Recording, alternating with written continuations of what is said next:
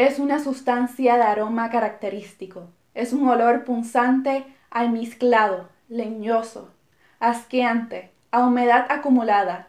En la punta de la lengua provoca un sabor dulzón. Por minutos en la nariz se queda impregnado. Como efecto secundario, causa irritabilidad al que lo percibe. Esto es Inorganic Veggies con poma rosa y melocotón, reportando para Rambo Talks. ¿Adivinas el tema de hoy? Es eh, lo que voy a cenar. Lo que acabas de comer. Exacto.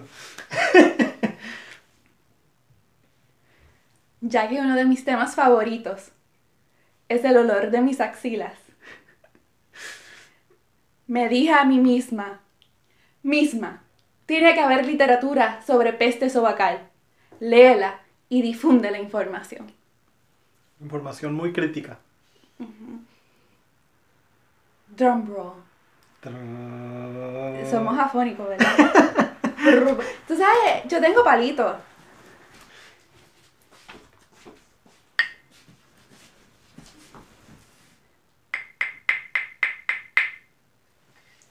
No trate de tocar nada porque va ahí. Lo daña. Aquí les compartimos y discutimos un artículo sobre el olor corporal y la percepción del mismo. Un artículo para empezar. Para empezar, O mejor, mejor dicho, un artículo por hoy. por hoy. Ahora con seriedad. Mucho. Ah, no, nos ven las caras. O sea, hay que poner cara seria. Otra vez, muy buen podcasting. Perfecto, perfecto. Antes de continuar, me gustaría aclarar que yo jamás en mi vida he hecho experimentos científicos que tengan que ver con el tema. No obstante, me puse fancy. Muy fancy. Como parte de nuestro entrenamiento científico, hemos sido entrenados, valga la redundancia, a indagar, debatir y preguntar cuando leemos artículos científicos o vemos una presentación. Esto es parte de no creerte lo primero que ves o escuchas y de desarrollar pensamiento crítico. Ahora, seguimos. Seguimos. Yo también quisiera aclarar que yo también no he estudiado personalmente nada relacionado con este tema. Sí. Bueno, te diste un papel. Ya Sí. te lo estudiaste. Ya me lo estudié, ya con eso soy un experto. Un papel. Un papel. No. No somos expertos, somos, ah, ¿qué diríamos? Científicos. No. Está bien como No. mierda eso. Bueno. A veces se pega. A veces se pega. Ay, Se quedó impregnado. Como cierto olor. No es cierto, ¿no? Este, Yo sí le pregunto a la gente que me diga a qué huele mi axila. ¿Y qué te dicen? ¿Qué te dicen cuando le preguntas? En una boda. En una boda. No es que te voy a dar una anécdota. Ya que me preguntaste, me abriste la puerta a darte toda una historia. Eh, en una, yo estaba en la boda de, de un amigo y le dije a una muchacha que yo conocía, yo siento que yo apesto. Pero no estoy segura. Pero a mí me apesta una axila más que otra. Hay una que huele a ajo y la otra huele, no sé. Ya se me olvida, güey, a qué huele. Me acabo de Vas, bañar. vas a tener que, que buscar tu diario de olores. Lo he puesto en, en Twitter. Eh, no, no me acuerdo qué olía la otra. Una huele a ajo y la otra huele a otra cosa. Este, y como me acabo de bañar, pues no sé. Pero la. Vuelvo y te, te lo vuelvo y te repito lo mismo otra vez para ver. No, no continuar. Yo voy como que en rewind. permiso para continuar. Rewind. No, entonces yo le dije a ella, siento que apesto y usualmente me apesta más la, esta axila que la otra. Y ella me la olió. Ah, En la mitad, en la mitad de la boda. Era la fiesta. La fiesta. Me la dio y me dijo, no estás bien. Y yo, ay, esto es el amor. Gracias. Porque no, no estaba segura. Es que también me suda bastante. Pues sí. Pero yo pienso que hay problemas de salud y eso es lo que me gustaría que con el tiempo lleguemos a artículos que hablan sobre el tema con mayor seriedad. Este, qué problemas de salud pueden causar distintos olores corporales. También este, pues tu microbioma. Sí, con, la, con la raíz de esos olores. Sí. Que pueden como que como dijiste lo de salud, ¿verdad? Entonces... ¿Qué lo puede causar? ¿Qué lo puede causar y hasta cierto punto qué, relación tienen con la salud de la persona? Y lo otro es que pues, tal vez nosotros, bueno, es un tema en que yo pienso, pero no necesariamente sé mucho de él, pero con existir en este mundo es suficiente. El clasismo que viene con los olores. Cómo es tratado una persona. Yo conozco personas que se visten muy, de manera muy elegante y apestan. Tienen una peste que yo no, no sé. Ahora, nadie dice nada. Ven una persona que se ve que está en una indumentaria que está pasando trabajo y en la forma que es tratado en los en tiendas y en lugares de empleo, etcétera, es bastante lamentable. Entonces también está esa parte de, de la psiquis humana de a quien tú reprimes por su olor y a quien no. Como yo pienso que es un tema bastante elaborado. Sí, definitivamente. Está, está muy interesante. Sí. Entonces volvemos. Volvemos. El primer artículo, que es el único por hoy, es titulado The Effect of Complete Caloric Intake Restriction on Human Body Odor Quality. Es el efecto de restricción calórica en el olor, no, en la calidad del olor en el cuerpo humano. Sí. ¿Lo vuelvo y lo repito o no? Porque yo me paso repitiendo 20 veces. Yo creo que está bien. Continúa. Eh. Pues, ese artículo, voy a leer lo que escribí y después te dejo a ti hablar. Okay.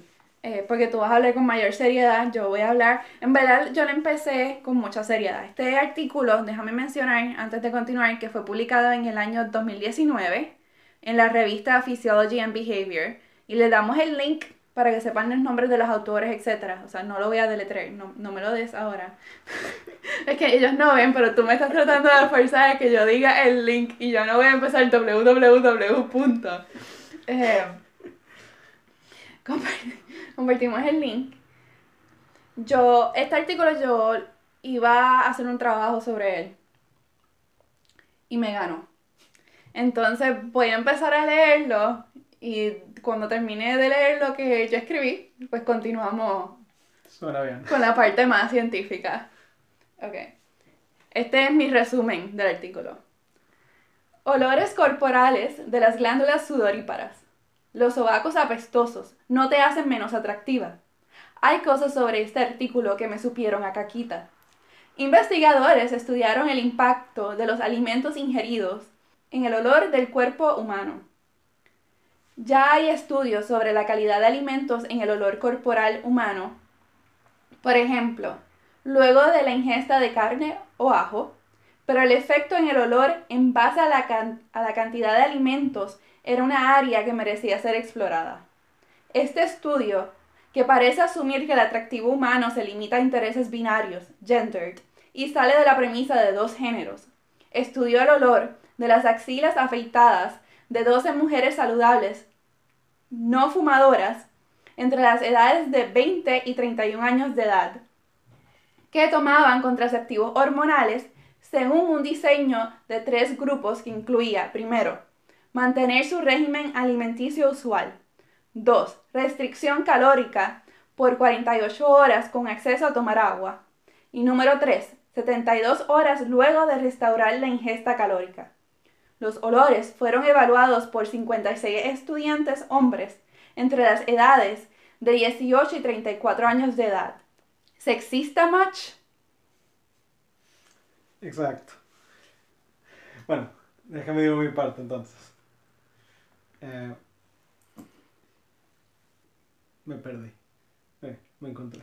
Ok, ¿te encontraste? ¿Cuál es el mensaje central del el Mensaje central. El mensaje central del artículo es que los olores del sobaco se encuentran ser más placenteros 72 horas después de un ayuno de 48 horas, comparando con mujeres que solamente hicieron ayuno o que no cambiaron su dieta en absoluto.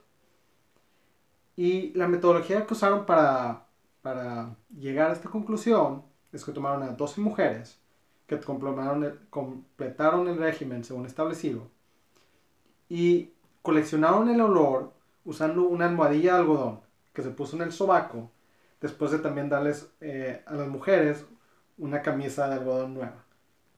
Después las muestras se guardaron en un refrigerador hasta el momento de hacer las pruebas. Se tomaron el refrigerador, se pusieron unos frascos y se, se pusieron una etiqueta con una clave, un número de clave, para que no sepan dónde venían.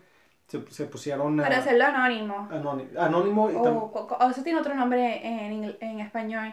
Y es como que blind. Sí, study. blind, sí. A ver, vamos a checar. Sería ciego, pero no sé cuál es la traducción. Suena algo ableist, ¿verdad? En Sí, estos ¿verdad? días como que todo suena raro. Eh, sí, en, en- Un estudio ciego. un estudio ciego, ¿verdad? Se distribuyeron aleatoriamente las muestras, ¿verdad? Para que no tengan las muestras en orden. Eh, y luego entonces los hombres abrían los frascos, tomaban un, un olor y luego los clasificaban las muestras. Ya teniendo las, clasifica- las clasificaciones, eh, usó una estadística que se llama Repeated Measures ANOVA.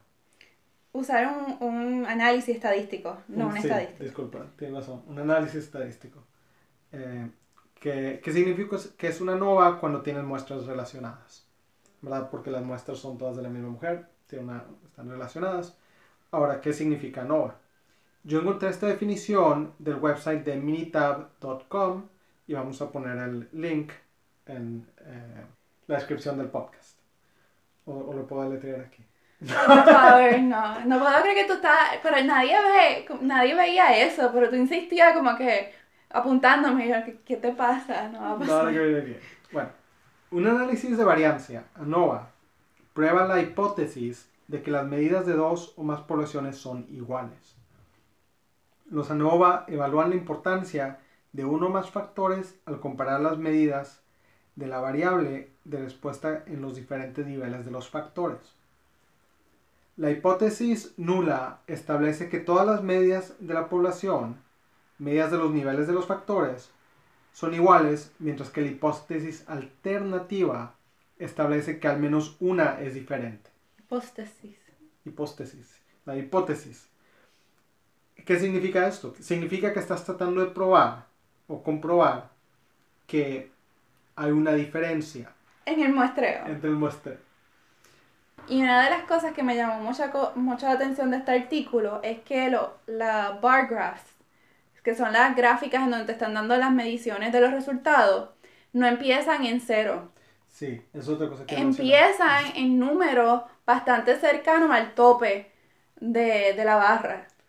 Que lo que hace eso es que acentúa las diferencias. Entonces algo que en verdad no es una diferencia grande, se magnifica.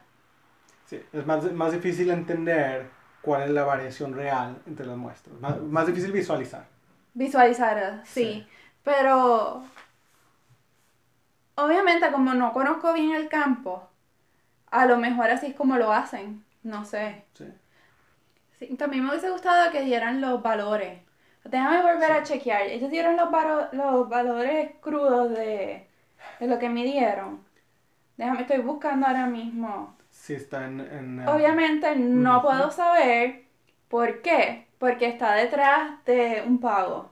El paywall. Sí, un Pu- pago, yo creo que sí. sí, pude accesar el artículo eh, como pude, pero no, no tengo acceso al material suplementario, entonces desconozco si ellos dieron los, va- los valores crudos de los resultados. Sí. Que eso es algo que me, me gustaría ver para yo misma llegar a mis propias conclusiones. Sí, sí, siempre es bueno poder ver esos datos, ver los datos crudos y, y potencialmente hacer tu propia estadística si, si te llaman la atención. Sí, como uno puede hacer su propio análisis. De hecho, ah, yo me he beneficiado mucho de los datos de otros artículos para compararlo con mis propios datos. Y así se puede añadir una pieza, una pieza más al puzzle. Sí, de lo que estás estudiando. ¿Cómo se dice puzzle? Rompecabezas. Rompecabezas, sí. Eh, y también está muy interesante lo que descubrieron. Está, está, yo creo que hicieron un buen trabajo. eh, representar la- el ayuno de las personas. eh, hicieron pruebas, hicieron pruebas de sangre, pruebas, no pruebas de sangre, perdón, pruebas de orina y pruebas de ketones de, para, para saber el nivel de ayuno que habían hecho y descartaron a, la- a las mujeres que, que, no, que no hicieron el ayuno por, generalmente por razones médicas mencionaron. Eh, y está muy interesante lo que están buscando, ¿verdad? Como que cuál es, eh, o sea, si el olor del, del sobaco afecta o no. Si es atractivo. Si es atractivo o no. ¿Qué piensas tú? A mí me llamó, eh, o sea, la premisa de, de aprender más sobre los olores corporales me llama mucho la atención. Ahora, tú poner a una persona, el contenido principal es la encuesta Sí. de esos hombres, Sí. que es subjetivo. Entonces a ellas le hacen todo un muestreo. Y los hombres Y tú no sabes por qué ese hombre encontró qué atractivo bajo qué condiciones. Eh, el diseño del, de ese trabajo a mí me parece muy limitado. Sí, Muy limitado y está asumiendo muchas cosas que no necesariamente son ciertas. Como que el atractivo es solamente en base a, a los dos géneros en específico, que tienes que estar dentro de esa casilla. Eh, que el atractivo lo determina un hombre. Pero sí, o sea, sería interesante hacer un estudio similar, pero que sea aleatorio el, el género de la persona que está produciendo las muestras y que sea aleatorio el que el Pero, ok, tú, tú, no, tú les mencionaste cuál fue la escala, los siete puntos de la escala, de la métrica No. que utilizaron. no lo menciona. Ok, pues pleasant, pleasantness es como qué, qué tan placentero es. Sí. Dos, atractivo. Tres, femenino. Y cuatro, intensidad. Dentro de esas cuatro categorías hicieron una métrica de siete puntos. Sí, eso son- A mí no me parece que esto contribuya a nada. estoy de acuerdo. Como que, que- ¿Qué campo del, con- del conocimiento estamos ampliando con esto? Ninguno. O sea, porque, porque no están um, A mí me gustaría saber por qué los olores entre las personas están variando. sí. Eso es algo que a mí sí me gustaría saber. Pero el, el- el otro componente o, el, o la premisa de este artículo en particular, a mí no me parece, a mí personalmente no me parece contribuye nada a nada. Yo lo que veo es que tiene un, un cierto sesgo muy claro hacia un, un punto, un punto de vista de, pues muy, muy, digamos, heteronormativo, ¿verdad? Eh, y, o sea, viendo la- las, las respuestas que tienen, las escalas que están usando, asumen un, un cierto como que, que, que atractividad significa una cierta en específica que pensaban los No, otros. o sea, voy a pasarme yo un algodón en la axila, uno en cada axila, porque huelen distintas, las pestes son distintas. Y voy a preguntarle a la gente que cuál te huele más femenina. Pues sí, Son pestes. está, está un poco... Y hay, hay gente que tal vez huele distinto, ¿verdad? Pero obviamente tienen color. Ujú. O sea, nuestras dietas son distintas, nuestros metabolismos son distintos. Pero yo me, yo me leí esto hace unos meses atrás. Y mientras me estaba leyendo estaba horrorizada. Y dije, no, yo tengo que poner esa, tengo que separar esa parte de mí y simplemente hacer lo que tengo que hacer. Con, tengo que escribir un, un, re- un resumen para comunicar ciencia. Y después yo dije, pero ¿comunicar qué? Eh, pero a lo mejor si alguno de los escritores, alguno de los científicos que hizo este estudio tiene algo que compartir, porque a lo, a lo mejor hay algo que no estamos viendo, que yo por lo menos no estoy viendo. Porque también es en colaboración con el Instituto Nacional de Salud Mental de la República Checa. Tengo muchas preguntas y tengo ninguna pregunta.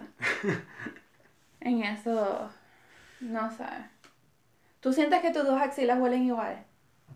Yo, yo sí, yo pienso que sí. A ver, ahora lo estoy checando. Creo que sí. Creo que tal vez una, una huele más que la otra, pero creo que tiene el mismo olor. Yo a veces siento como una, una apesta, pero es que una, una peste penetrante. Y la otra no. Y hay veces que sí huelen las dos, pero huelen a cosas distintas. Entonces no sé si soy un quimera o algo. Hablando de disparate, ¿no? Pero sí. Así que te interesa que hagamos un journal club, un club de revista sobre olores corporales y cómo hace- los percibimos. Se me hace una muy buena idea. A mí me gustaría buscar más artículos para continuar el Journal Club que discutan más sobre la salud y también sobre dónde vienen los olores. ¿verdad? Como que qué lo está causando. Artículos que sean más ah, relacionados a, a la salud y a la química y, y la bioquímica de los olores. Eso fue todo por hoy. Nos sintonizan por aquí, por su podcaster favorito. Y nos pueden buscar por sus medios sociales. At Inorganic Veggie. Estamos en Twitter y en Instagram. Bye, gracias. Bye.